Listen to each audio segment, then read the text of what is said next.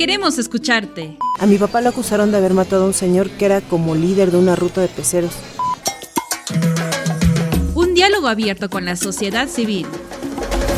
Tenemos la experiencia en acompañamientos a colectivos, grupos de trabajadores, comunidades agrarias, comunidades indígenas. Reflexiones sobre los retos de la justicia. El derecho, por sí solo, o acompañado de acciones multidisciplinarias, tienen un increíble potencial para transformar la vida pública.